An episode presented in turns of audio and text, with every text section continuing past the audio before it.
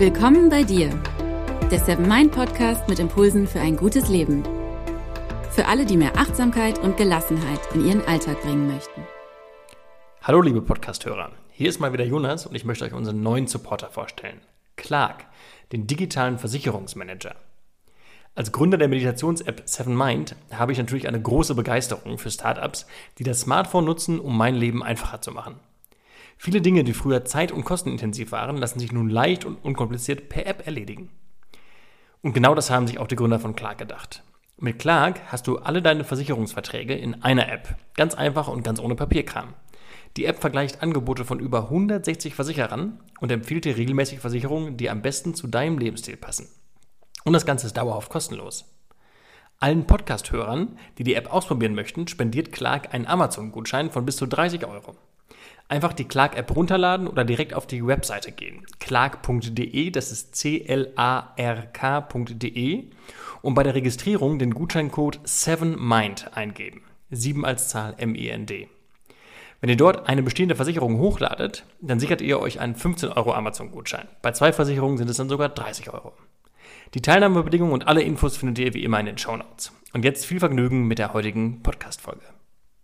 Hi und herzlich willkommen im Seven Mind Podcast. Mein Name ist René Träder und das ist die 158. Impulsfolge, in der wir einmal schauen, wie das Meditieren wissenschaftlich untersucht wird und wie man erkennen und messen kann, ob Meditation wirksam ist und wie sie wirksam ist. Dadurch, dass du diesen Podcast hier hörst, gehe ich mal davon aus, dass du entweder eine Meditationspraxis hast oder dich zumindest für das Meditieren interessierst. Ich sage immer, die beste Studie ist die, die man selber durchführt. Wenn man mit dem Meditieren anfängt oder auch mit anderen Achtsamkeitsübungen und Entspannungsübungen, wird man selber spüren, im wahrsten Sinne des Wortes, was solche Techniken und Methoden bewirken können, also welchen Effekt sie haben. Das ist natürlich keine Studie, sondern Selbsterfahrung. Aber das kann ein großer Motivator sein, um am Ball zu bleiben und damit weiterzumachen, vor allem um regelmäßig etwas zu tun, auch wenn sich die Effekte nicht direkt einstellen. Hier im Podcast erzähle ich ja immer mal wieder von Studienergebnissen rund ums Meditieren. In den nächsten Minuten wollen wir mal schauen, wie man das Meditieren überhaupt untersuchen kann, welche wissenschaftlichen Methoden es gibt, welche Effekte man dadurch beobachten kann und wie man das dann auch einordnen kann, wenn man davon hört, dass eine bestimmte Studie rausbekommen hat, dass Technik XY einen bestimmten Effekt hat. Das heißt, wir schauen uns mal an, wie in der Psychologie Forschung betrieben wird. Vorher noch ein kurzer Hinweis aus dem Seven Mind Universum. Vielleicht habt ihr es ja schon mitbekommen, in der Seven Mind App gibt es seit neuestem auch Wissenskurse. In einem dieser Kurse geht es um das Thema Meditation und ich erkläre die Tradition dahinter und gehe auch dort auf wissenschaftliche Ansätze ein. In einem zweiten Wissenskurs geht es um die Frage, was genau Achtsamkeit eigentlich ist und wie wir sie leben können in unserem Alltag. Und ein dritter Kurs befasst sich mit dem Thema Schlaf. Alle drei Kurse bestehen aus sieben kurzen Teilen, die man entweder hintereinander oder Step by Step hören kann. Im Grunde genommen auch wie ein Podcast in kleinen Häppchen. Du findest die drei Kurse unter der Kategorie Wissen. Den Link dazu findest du auch nochmal in den Show Notes zu dieser Folge. Dann steigen wir hier im Podcast nun direkt ein in das Thema Wissenschaft rund um Meditation. In der ersten Hälfte dieses Jahres wurden weltweit, du kannst ja mal raten, wie viele Studien zum Meditieren veröffentlicht. Was denkst du innerhalb von sechs Monaten? Es waren 1200, eine ganze Menge. Das sind also rund 200 pro Monat und damit im Schnitt sechseinhalb pro Tag. Daran siehst du, dass es ein riesiges Interesse an diesem Thema gibt und dass es eben auch kein Nischenthema ist. Man muss sagen, kein Nischenthema mehr ist. Das hat sich in den letzten Jahren ganz stark verändert. Und es ist eben auch kein Thema, was zwingend etwas mit Esoterik oder Spiritualität zu tun haben muss. Es gibt viele naturwissenschaftliche Aspekte, die man beim Meditieren genauer betrachten kann, also Dinge, die man beobachten und messen kann und die nach einem bestimmten Prinzip ablaufen. Die Forschung bei psychologischen Fragestellungen läuft im Grunde genommen häufig ganz ähnlich ab wie die Forschung zu Medikamenten. Es gibt im besten Fall drei Gruppen von Personen. Bei Medikamenten ist es so, dass die Personen in Gruppe 1 den Wirkstoff bekommen, also zum Beispiel die Tablette. Die Personen in Gruppe 2 bekommen ein Placebo, also eine Tablette ohne Wirkstoff und die Personen in Gruppe 3 warten. Dadurch kann man beobachten, welche Rolle die Zeit spielt. Du kennst auch sicher den Ausspruch, eine Grippe dauert mit Medikamenten sieben Tage und ohne Medikamente eine Woche. Viele Pillen und Tinkturen können bei Grippe und Erkältung vielleicht die Symptome lindern, aber die Hauptarbeit macht der Körper. Und so braucht es halt im Schnitt eine Woche, bis man wieder gesund ist. Und nur weil bestimmte Tabletten und Wässerchen und Salben in der Apotheke verkauft werden, heißt das nicht zwingend, dass sie tatsächlich auch hochwirksam sind. Also Faktor Zeit ist etwas, was ganz wichtig ist, was man sich auf jeden Fall anschauen muss. Wenn wir uns die Forschung bei Meditation anschauen, dann würden die Personen in Gruppe 1 also über eine gewisse Zeit eine Intervention machen. Sie würden auf eine bestimmte Weise für eine bestimmte Dauer meditieren. Die Personen in der zweiten Gruppe würden eine andere Intervention machen, die so ähnlich ist, aber eben keine Meditation darstellt. Und das ist gar nicht so leicht, hier eine Art Placebo zu finden. Wenn man zum Beispiel den Bodyscan untersuchen möchte, würden die Personen hier zum Beispiel einfach nur liegen oder sitzen für 20 Minuten und nicht gedanklich ihren Körper scannen. Dadurch kann man besser unterscheiden, ob der Effekt der Erholung und des besseren Schlafs vielleicht einfach nur dadurch entsteht, dass die Leute mal eine Pause einlegen und nicht am Handy sind. Also ist wirklich der Bodyscan wirksam, dass man seinen Körper Step by Step durchgeht oder ist einfach nur wirksam, dass man eben eine längere Pause hat? Genau das ist eine spannende Frage. Und die dritte Gruppe könnte auch hier eine Wartegruppe sein, um zu sehen, ob sich bestimmte Beschwerden oder Probleme vielleicht auch von allein lösen, einfach weil etwas Zeit vergangen ist. Das ist vielleicht das klassischste Studiendesign in der experimentellen Forschung. Vielleicht hast du auch schon von Blindstudien oder Doppelblindstudien gehört. Bei der Blindstudie weiß die Versuchsperson nicht, in welcher Gruppe sie ist, also ob sie das Placebo bekommt oder ob sie die möglicherweise wirksame Tablette oder Intervention bekommt. Und bei einer Doppelblindstudie wissen auch die Forscherinnen und Forscher nicht, in welcher Gruppe diese Person ist. Denn das haben viele Studien in der Vergangenheit gezeigt. Eine bestimmte Erwartung führt zu einem ganz anderen Verhalten und einem anderen Miteinander und auch dadurch können Effekte entstehen, wenn die Versuchsperson eine Erwartungshaltung hat, aber auch wenn die Wissenschaftlerinnen und Wissenschaftler eine Erwartungshaltung haben. Nochmal einen Gedanken zurück, wenn es um Tabletten geht, dann ist das natürlich häufig ganz leicht, denn dann wissen auch die Forschenden nicht, welche Probanden welche Pille bekommen haben. Sie messen dann einfach nur die Werte und sollen diese so objektiv wie möglich auswerten. In der Psychologie kann eine Kontrollgruppe auch das sogenannte Treatment as usual bedeuten. Es wird also eine Behandlungsmethode eingesetzt, die schon lange im Einsatz ist. Und diese übliche Behandlungsmethode wird mit einer neuen Methode verglichen. Um es zu illustrieren, würde bei stressbedingten Bauchschmerzen immer eine bestimmte Tablette verschrieben werden oder eine bestimmte Atemübung beigebracht werden, dann könnte man schauen, ob zum Beispiel der Bodyscan einen schnelleren oder nachhaltigeren Effekt hat. Die Kontrollgruppe wäre dann zum Beispiel diese Tablette oder diese Atemübung und die neue Methode, der Bodyscan, würde eben dagegen gehalten. Und die dritte Gruppe, die würde einfach nur warten, die würde gar nichts bekommen bekommen. Die würde nicht diese übliche Atemübung oder diese übliche Tablette bekommen und sie würde eben auch nicht den Bodyscan bekommen, sondern da würde man einfach warten und schauen, ob sich die Bauchschmerzen schon von ganz alleine erledigen und man vielleicht gar nichts braucht. Zur Erinnerung, die wichtigste Frage ist immer, was hat eigentlich gewirkt? Ist es die Zeit? Ist es eine Erwartungshaltung? Oder ist es tatsächlich eine konkrete Methode?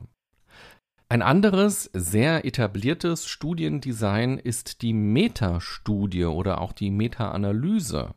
Selbst wenn du keinen wissenschaftlichen Background hast, kann sein, dass du davon öfter schon mal gehört hast. Denn auch in der Medizin werden Metastudien durchgeführt und manchmal liest man davon auch in Tageszeitungen oder in Magazinen oder auch hier im Podcast. Da habe ich dir tatsächlich auch schon mal hier und da von Metastudien erzählt. Hierfür werden verschiedene Studien von ganz anderen Wissenschaftlerinnen und Wissenschaftlern nochmal neu zusammengefasst. Das ist ganz spannend. Die Forschenden verschaffen sich einen Überblick über den wissenschaftlichen Stand zu einer Fragestellung oder eben auch zu einer Methode. Und dann verknüpfen sie die Ergebnisse aus verschiedenen Studien neu miteinander. Wenn es zum Beispiel um die Wirksamkeit, bleiben wir dabei, des Bodyscans geht, gibt es Studien, die das nur an Kindern untersucht haben. Andere Studien wurden in Kliniken durchgeführt, also mit Menschen, die eine akute Erkrankung hatten. Und dann gibt es vielleicht auch Studien mit Menschen, die an einem Präventionskurs teilgenommen haben, sich also gesund fühlen grundsätzlich. Einige Übungen wurden vielleicht über eine App angeleitet, andere zu einer festen Zeit vor Ort von einem Menschen live. Einige Bodyscans waren nur 10 Minuten lang, andere waren vielleicht 20 oder 30 Minuten lang. Hier ist dann wieder ganz spannend zu sehen, gab es einen Effekt und was wirkt denn eigentlich? Wenn eine Meta-Analyse gemacht wird, lassen sich dadurch also ganz neue und umfassendere Erkenntnisse gewinnen. Und wenn es sich vielleicht in einer Studie eher um einen Zufallseffekt gehandelt hat, oder wenn der vielleicht sogar durch Messfehler entstanden ist, dann hat diese eine Studie in einer Meta-Analyse nicht mehr so ein großes Gewicht. Nicht jede Meta-Analyse ist aber auch automatisch genauer oder besser.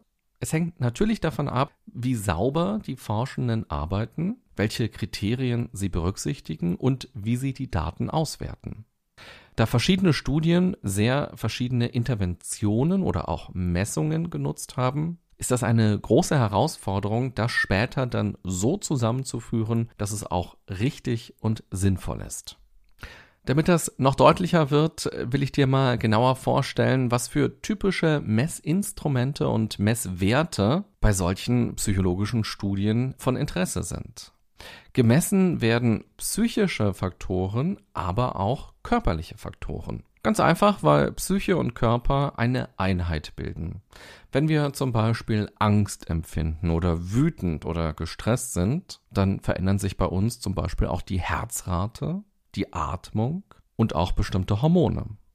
Wenn es um psychologische Faktoren geht, stehen vier Messinstrumente im Mittelpunkt. Klassischerweise werden Fragebögen genutzt. Entweder Fragebögen, mit denen man sich selbst beurteilt, oder mit denen man andere Personen beurteilt. So ein Fragebogen kann sich zum Beispiel um die Lebenszufriedenheit drehen, um das Selbstvertrauen, aber auch um Erkrankungen wie eine Depression.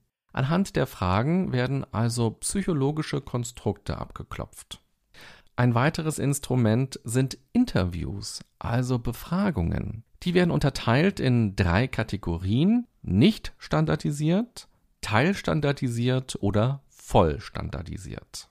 Also entweder gibt es einen klaren Fragenkatalog, der eins zu eins hintereinander abgearbeitet wird, oder es gibt quasi nur das Thema und maximal noch Stichworte.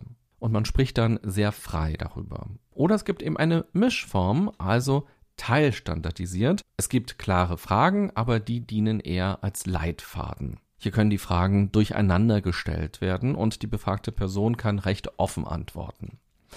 Im Gegensatz zu standardisierten Interviews, bei denen auch die Antwortmöglichkeiten oft vorgegeben sind, zum Beispiel auf einer Skala von 1 bis 5, auf der man sich dann verortet, wie sehr man einer bestimmten Aussage zustimmt. Beispielsweise, morgens bin ich immer müde. Stimme gar nicht zu, stimme kaum zu, teils, teils, stimme ein bisschen zu, stimme absolut zu. Gerade wenn es um Forschungsfragen geht, ist eine Vergleichbarkeit ja ganz wichtig, weshalb das standardisierte Interview bei vielen Fragestellungen Sinn macht. Wenn es dagegen darum geht, sich ein Thema eher neu zu erschließen oder auch Erfahrungen von Menschen zu sammeln, kann ein offeneres Interview Sinn machen. Ein weiteres Messinstrument sind Verhaltensbeobachtungen in einem Experiment. Gerade sozialpsychologische Fragen können hierbei untersucht werden. Verschiedene Personen werden mit einer konkreten Situation konfrontiert, wobei sich ein entscheidender Faktor unterscheidet. Und die Frage ist, welchen Einfluss hat dieser Faktor? Zum Beispiel, Menschen sollen in einer Gruppe zu einem komplexen Thema eine Lösung finden. Und entweder haben sie vorher 20 Minuten meditiert oder nicht. Oder entweder handelt es sich um Menschen, die seit 10 Jahren täglich meditieren oder eben um Menschen, die noch gar keine Erfahrungen damit gemacht haben. Macht die Meditationspraxis oder die unmittelbare Meditationserfahrung also einen Unterschied? Kommen Sie vielleicht schneller zu einer Lösung oder vielleicht auch sogar langsamer? Und wie sieht es mit Konflikten aus? Wie verändert das Meditieren die Entspannung, die Kommunikation? Vor allem eben, wenn es um hitzige Debatten geht. Und das vierte Messinstrument, wenn es um psychologische Aspekte geht, sind Tests. Dazu gehören zum Beispiel Intelligenztests oder auch Tests zur Stresstoleranz oder auch zur Konzentrationsfähigkeit. Und wenn es um physiologische Faktoren geht, gibt es deutlich mehr Messinstrumente, was einfach daran liegt, dass körperliche Veränderungen leichter messbar sind als psychologische Veränderungen und dass es natürlich auch sehr viele verschiedene körperliche Parameter gibt. Im Folgenden stelle ich dir die Aspekte mal vor, die gerade bei Meditationsforschung besonders häufig genutzt werden. Dazu gehört natürlich der Blutdruck, weil er unmittelbar Hinweise auf das Stresslevel gibt.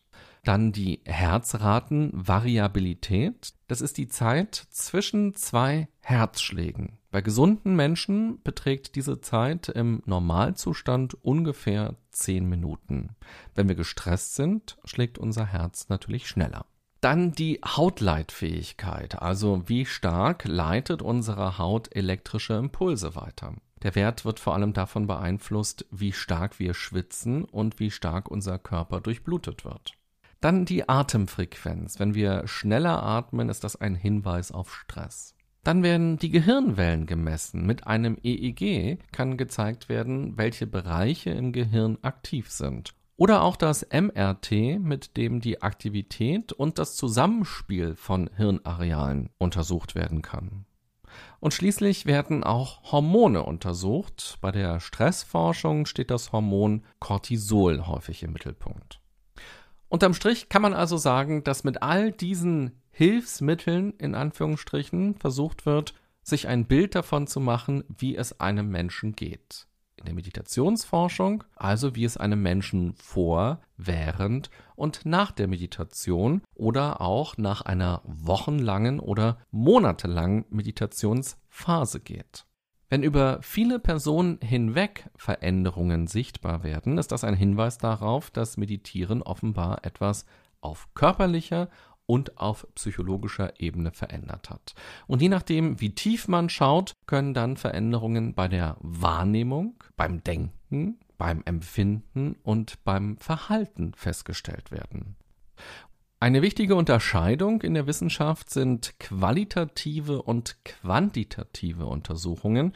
Du merkst, wir steigen jetzt hier immer tiefer ein in die Forschung. Vielleicht ist das ja spannend für dich. In der Meditationsforschung werden besonders häufig quantitative Untersuchungen durchgeführt. Denn diese Weise ist meist effizienter, um Daten von vielen Teilnehmenden zu sammeln. Und mit einem großen Datensatz steigt auch die Verlässlichkeit und die Aussagekraft der Ergebnisse. Wir wissen dann, aha, das ist nicht nur eine Einzelempfindung von einer Person, die uns erzählt, ich war jetzt im Kloster und habe da zehn Tage lang meditiert und dann ging es mir einfach besser, sondern wenn man feststellt, 100 Personen waren im Kloster oder vielleicht auch sogar zu Hause und haben dort meditiert und wir können dann schauen, was verändert sich bei den Hormonen oder aber was verändert sich auch im Gehirn, dann hat das natürlich sehr viel mehr Aussagekraft, als wenn es nur eine Erfahrung von einer Person ist. Aber wie funktioniert denn diese quantitative Forschung?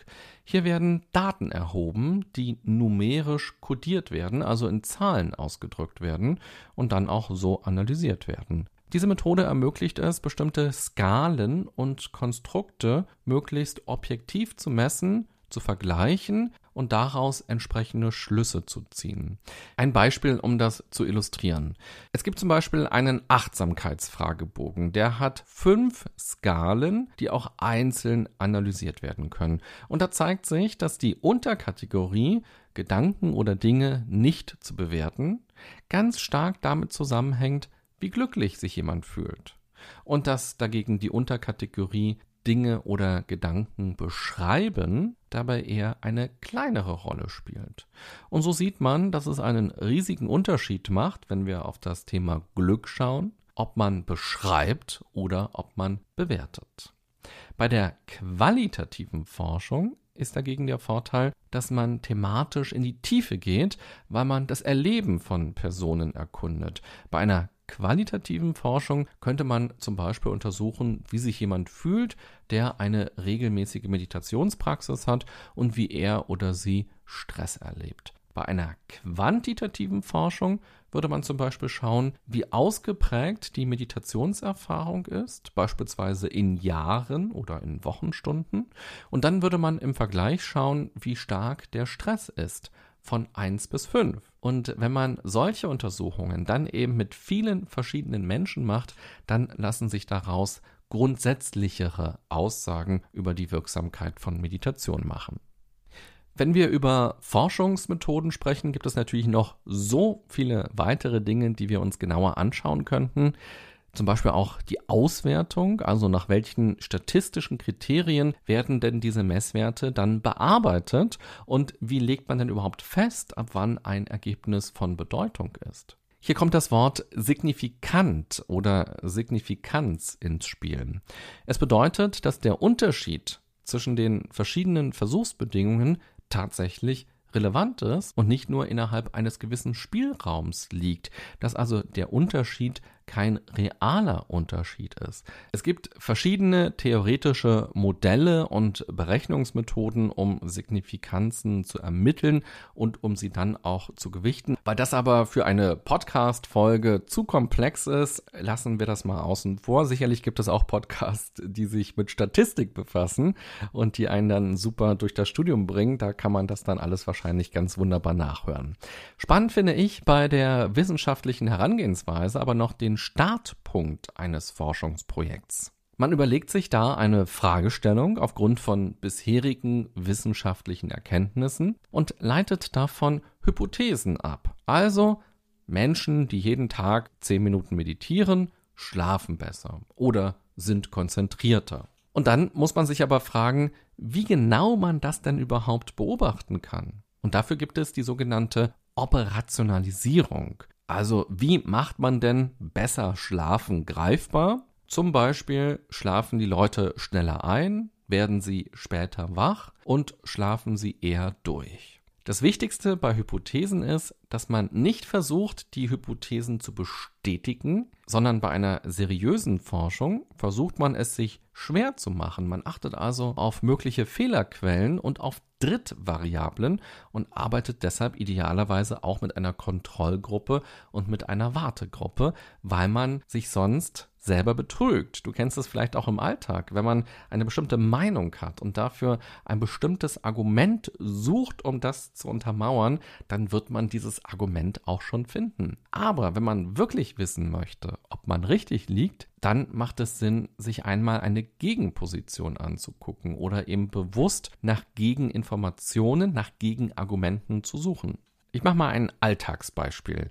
Du willst zum Beispiel Geld anlegen und hast dich in ein bestimmtes Unternehmen verliebt und sagst, davon kaufe ich mir jetzt zwei Aktien. Und dann wirst du einfach ganz automatisch im Laufe der nächsten Tage und Wochen ganz viele Informationen finden oder eben auch aktiv suchen, die deine Entscheidung bestätigen. Jetzt macht es aber einmal Sinn, bevor du dir diese Aktien kaufst, dass du ganz bewusst eben auch nach Gegenargumenten suchst oder eben dich mit Personen unterhältst, die eine ganz andere Meinung haben, um dann wirklich zu einer guten Entscheidung zu kommen.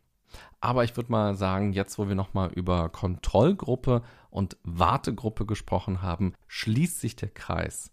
Ich hoffe, du fandest es spannend, mal einen kleinen Einblick zu bekommen, wie Forschung im psychologischen Bereich rund um Meditation funktioniert. Denn wir lesen ja ständig von Studien, die eben zeigen, was Meditation Tolles bewirkt. Das steht in der Zeitung, das steht in Magazinen, wir hören es im Radio oder lesen es online oder eben auch in einem Podcast wie in diesem hier. Ich berichte ja ab und zu auch mal von aktuellen Forschungsergebnissen. Forschungsergebnissen. Die wichtige Frage ist immer, wie kam dieses Forschungsergebnis eigentlich zustande? Was genau wurde untersucht? Wie wurde denn diese Fragestellung operationalisiert? Wer waren überhaupt die Versuchspersonen? Lässt sich das übertragen auf uns? Wenn zum Beispiel Kinder den Bodyscan gemacht haben, dann muss das für uns Erwachsene gar nichts bedeuten.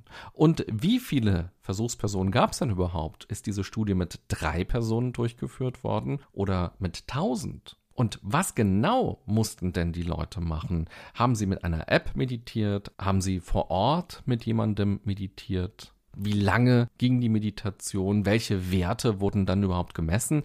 Waren es hormonelle Werte oder hat man die Menschen gefragt, wie sie sich danach fühlen? Hat man ihre Leistungsfähigkeit danach gemessen und, und, und, und, und.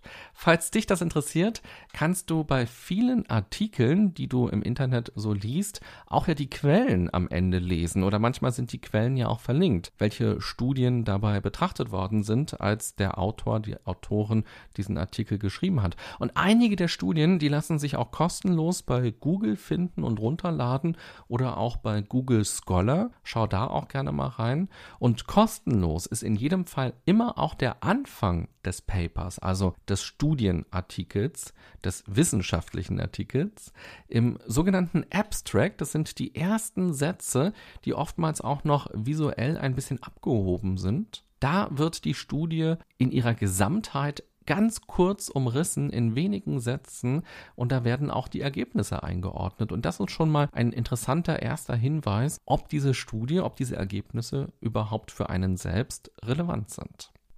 Also viel Spaß beim Googlen und wenn du Lust hast, eben auch beim weiteren Vertiefen von solchen wissenschaftlichen Standards. Ich wünsche dir eine gute und achtsame Zeit beim Erforschen deiner ganz persönlichen Achtsamkeits- und Meditationseffekte. Bis bald. Bye bye, sagt René Träder.